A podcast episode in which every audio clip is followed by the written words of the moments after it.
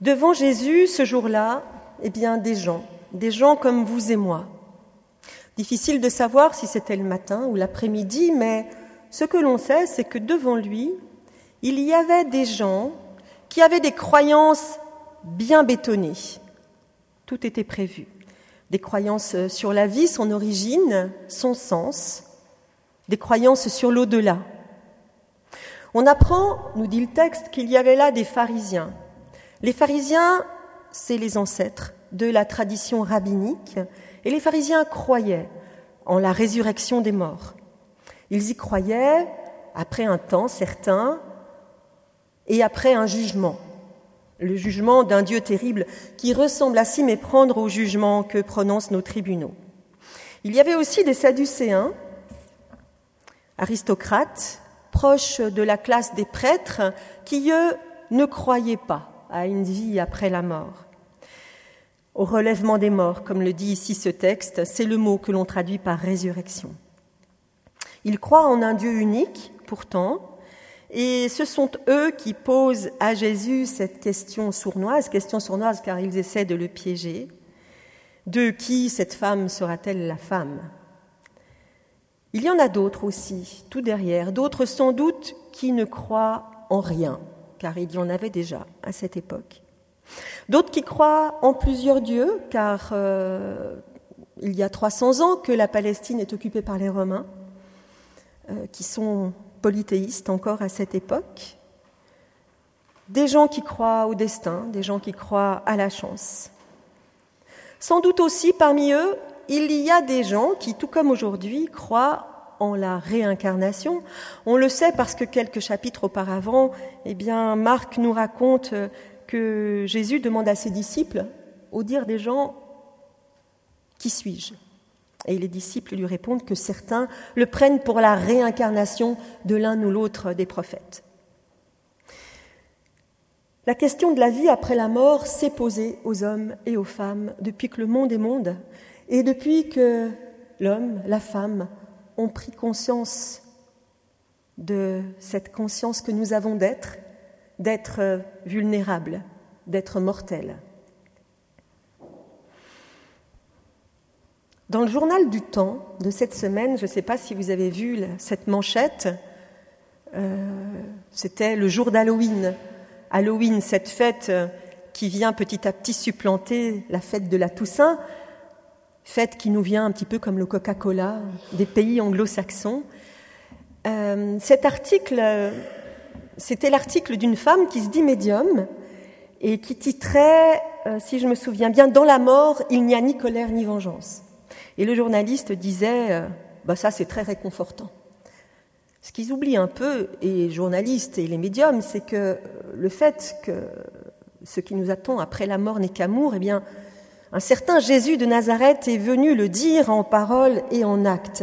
Ce qui est au cœur de l'évangile, au fond, eh bien, c'est ça, c'est que nous sommes aimés, qu'il n'y a pas de condition à cela, que la vie ne s'arrête pas, que bien sûr, il nous faut mourir, mais que ça n'est ni une punition ni le résultat de péché quelconque que nous aurions commis. Pas besoin de médium pour ça, Jésus l'avait déjà dit, le Dieu terrible de Jean le Baptiste, eh bien, il va mourir sur une croix, avec toutes les croyances qui allaient avec. Le Dieu que les hommes s'inventaient à l'époque est souvent comme celui qu'on s'invente aujourd'hui, le fruit de notre imagination, le fruit de nos projections, parce qu'il est extrêmement difficile de dire qu'au fond, eh bien, on ne sait pas. Et peut-être encore plus difficile de se dire que on ne sait pas, mais ce n'est pas grave, parce qu'il y a eu le Christ et parce qu'il est venu nous dire, mais ayez confiance, l'au-delà de la vie, je m'en occupe. La question du jugement, elle est délicate puisque à plusieurs reprises, il est dit dans les évangiles que le jugement de Dieu, eh bien, c'est Jésus lui-même qui est venu. Et quand les évangiles parlent du jugement, elles en parlent comme d'une purification, comme de quelque chose qui ne choisirait pas telle ou telle personne en fonction de ce qu'elle a fait ou pas, mais qui nous choisirait tous chacune, chacun, et qui opérerait comme un filtre, laissant tout ce qu'il y a de périssable et de mauvais de ce côté-là de la porte, et ne gardant que l'essentiel, que l'essence même de l'être dans cette vie en Dieu. Devant les explications péremptoires et définitives de la dame qui a écrit cet article sur le comment, euh, sur ce que deviennent les morts après cette vie, moi je me suis demandé pourquoi Jésus n'avait pas été plus clair. Ce serait infiniment plus simple pour nous aujourd'hui s'il avait répondu directement, par exemple, aux Sadducéens qui lui posaient des questions. Il ne l'a pas fait. Et pourtant, des questions, on en a. Pourquoi l'injustice? Pourquoi la fragilité de la vie? Pourquoi la difficulté de nos relations? Pourquoi la vie qui est promise si belle, si pleine, se fait-elle si âpre? Pourquoi est-ce qu'elle n'est pas plus simple pour tous? Pourquoi est-ce que rien ne dure? Et puis au final, qu'est-ce qu'il y a après? En fait, Jésus ne répond pas avec un contenu mais il répond bien là, il donne une réponse. Et ce qu'il répond, c'est que l'important n'est pas de savoir ce que deviennent les morts. L'important, il est ailleurs. L'important, il est ici et maintenant. Dieu, Dieu est le Dieu des vivants. C'est là la réponse de Jésus. Luc sera peut-être plus clair dans cette parole de Jésus en disant que Dieu est le vivant et que pour Dieu, tous sont vivants et les vivants et ceux qui nous ont déjà quittés. Dieu dont Jésus rappelle qu'il s'est révélé à Moïse en quatre lettres, quatre lettres en hébreu, qui dessinent en même temps deux verbes, le verbe être et le verbe vivre, sans qu'on sache si quand on parle de Dieu, on parle de ce qui vit ou de ce qui est, mais suffisamment pour qu'on sache que ce mot de Dieu dit à la fois l'être et le vivre. Il n'y a pas de temps. En hébreu, juste l'accompli, l'inaccompli. Et ces quatre lettres dessinent à la fois un passé, un passé qui est à l'origine du monde, un présent qui se donne et un futur qui est toujours à dévoiler. Devant la réponse de Jésus, même si on peut se dire qu'ils n'ont pas compris grand-chose, les Sadducéens n'y reviennent pas.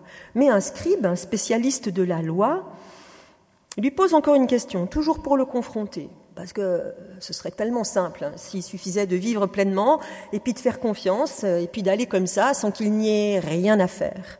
Enfin, quand même, ce spécialiste de la loi, le jugement, il y tient hein, très fort. Alors il lui dit, la résurrection, lui, il y croit. Hein, les, les Sadducéens croyaient, les pharisiens croyaient en la résurrection. Les spécialistes de la loi sont des pharisiens. Il est sûr qu'il y a une recette pour aller tout, droit au ciel, alors il demande à Jésus, mais la recette, est-ce que tu la connais? Il y a quand même eu des commandements. Et Jésus lui répond, oui, il y en a un premier. Écoute. Et si on lit bien le texte, c'est le seul commandement que Jésus donne, c'est le seul verbe qui est à l'impératif. Écoute. Ce qu'il dit après, ce n'est pas aime ton prochain, aime ton Dieu. Ce qu'il dit après, c'est tu aimeras. Et ça, n'est pas un commandement. C'est une promesse. Écoute. Alors c'est bien beau, me direz-vous, de dire écoute s'il n'y a rien de clair à entendre, à moins justement que la réponse compte infiniment moins que la question. Et ce que Jésus dit là, c'est que la question de savoir ce qui se passe après la mort, eh bien, elle n'est pas pertinente. D'abord parce qu'elle nous échappe, c'est son affaire, mais surtout parce que ce qui est important, c'est notre vie ici et maintenant. Tout simplement parce que cette vie-là qui est nôtre, personne ne peut la vivre à notre place. Il nous appelle à la confiance, la confiance en sa parole, en sa présence. Le jugement est arrivé, il a pris corps, il est venu, il n'est qu'amour. Il est Dieu qui est venu clouer au bois l'entier de notre imaginaire sur Dieu. Pour les hommes et les femmes que nous sommes, il n'y a rien à faire, il y a à être. Et c'est infiniment plus compliqué. C'est pour ça qu'on a tous besoin de recettes, c'est pour ça que toutes les spiritualités New Age ont autant de, succès, et je le dis sans, connotation péjorative. C'est beaucoup plus simple que quelqu'un nous dise, eh ben voilà, fais ci, fais ça, tu vas voir, ça va marcher, tu vas aller mieux. Beaucoup plus simple que de s'autoriser à être pleinement, entièrement qui on est, sous le regard aimant de Dieu. C'est effectivement ça qui importe, dit Jésus, notre vie d'aujourd'hui. Parce que cette vie-là, votre vie, elle est unique, elle est irremplaçable. L'essentiel n'est pas de savoir ce que devient l'autre que l'on a perdu, mais bien de savoir ce que nous, nous allons devenir sans lui. Vous voyez, dans cet article du temps, la médium dit, ben voilà, moi j'aide les gens à parler avec les morts, ça leur fait du bien. Oui, sauf que parler avec les morts, alors les églises ont souvent trouvé ça affreux. Jésus ne trouve pas que c'est affreux. Hein. Ce qu'il ce qu'il dirait probablement, c'est que parler avec les morts, eh ben, ce n'est pas parler avec les vivants qui sont juste là à côté et qui pourraient nous réconforter. Il nous dirait que parler avec les morts, c'est peut-être oublier de se parler à soi-même et de se dire mais j'en suis où moi avec mon chagrin? Comment est-ce que je vais faire pour retrouver l'envie de me lever le matin? Comment est-ce que je vais faire moi pour trouver du sens? Comment est-ce que je vais moi? Comment est-ce que je vais dans ma relation avec ceux qui restent Comment est-ce que je vais faire pour m'occuper de ceux qui sont là et qui me sont donnés à aimer? Car c'est bien d'amour dont il s'agit. Il s'agit bien de trouver, de retrouver un lieu autre pour l'amour que nous pensons avoir perdu.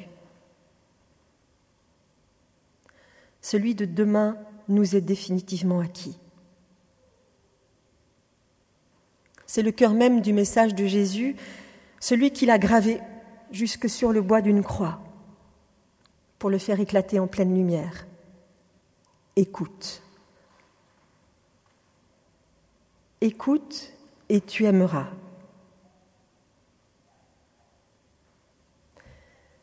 Ce n'est pas un commandement, c'est une promesse. Et alors peut-être il y a là quelque chose à faire, c'est de s'en remettre. C'est par un acte de volonté de se dire oui, j'ai tout à gagner à être dans la confiance. Ce n'est effectivement pas avec nos morts qu'il s'agit de parler, mais bien avec nous-mêmes, malgré le vertige, malgré cette blessure ouverte qui reste en nous. Et c'est vers d'autres, vers d'autres vivants qu'il s'agit d'aller, après avoir honoré ce qu'il reste de ce que nous avons partagé. Ce poète dont je vous parlais au début dit qu'il reste d'une personne aimée une matière très subtile, immatériel qu'on nommait avant, faute de mieux, sa présence. Note unique dont vous ne retrouverez jamais l'équivalent dans le monde, une note cristalline, quelque chose qui, qui vous donnait de la joie à penser à cette personne, à la voir venir vers vous. Comme la pépite d'or trouvée au fond du tamis, ce qui reste d'une personne est éclatant, inaltérable, unique. Écoute, un jour, tu aimeras de nouveau. Ton amour trouvera une place autre. Écoute, c'est avec Dieu qu'il s'agit de parler, quitte à lui crier notre peine, notre révolte et nos doutes. Un espace se crée ainsi en nous, qui est celui dans lequel viendra se loger la consolation. C'est nous-mêmes qu'il s'agit d'écouter aussi, et c'est au vivant qu'il s'agit de parler, de prêter l'oreille, le cœur, ces autres qui nous sont donnés à rencontrer et à aimer. Parce que notre vie, votre vie ici et maintenant, personne n'a ce pouvoir de la vivre à votre place. Et parce que, quel que soit l'amour qui nous attend au-delà, et j'y crois profondément, eh bien rien ne pourra jamais compenser, remplacer ce que nous n'aurons pas pu recevoir, ce que nous n'aurons pas donné. C'est de notre vie, de notre vie ici et maintenant dont il s'agit et de son accomplissement. Écoute, écoute la promesse du Christ, écoute la voix de ton être profond et vis, vis pleinement ta vie. Alors, ton amour trouvera un endroit autre où se loger. Écoute et tu aimeras. Écoute, mais n'écoute pas seulement. Regarde le livre devenir vivant. Mets les mots sur ta langue, goûte leur sens, savoure-les. Laisse-les divulguer l'arrière-goût inconnu qui élargit en toi l'espace pour accueillir. Parle, mais ne parle pas seulement. Laisse remonter de toi des fibres de ta vie, la parole reçue, mâchée, incorporée, la parole éprouvée jusqu'au creux de la nuit, que tu as cru perdu, que tu as retrouvé. Vis, mais ne vis pas seulement. Vibre de la tête aux pieds. Porte haut la lumière reçue du Dieu vivant. Éclaire les recoins négligés de la vie où son royaume surgit. Amen.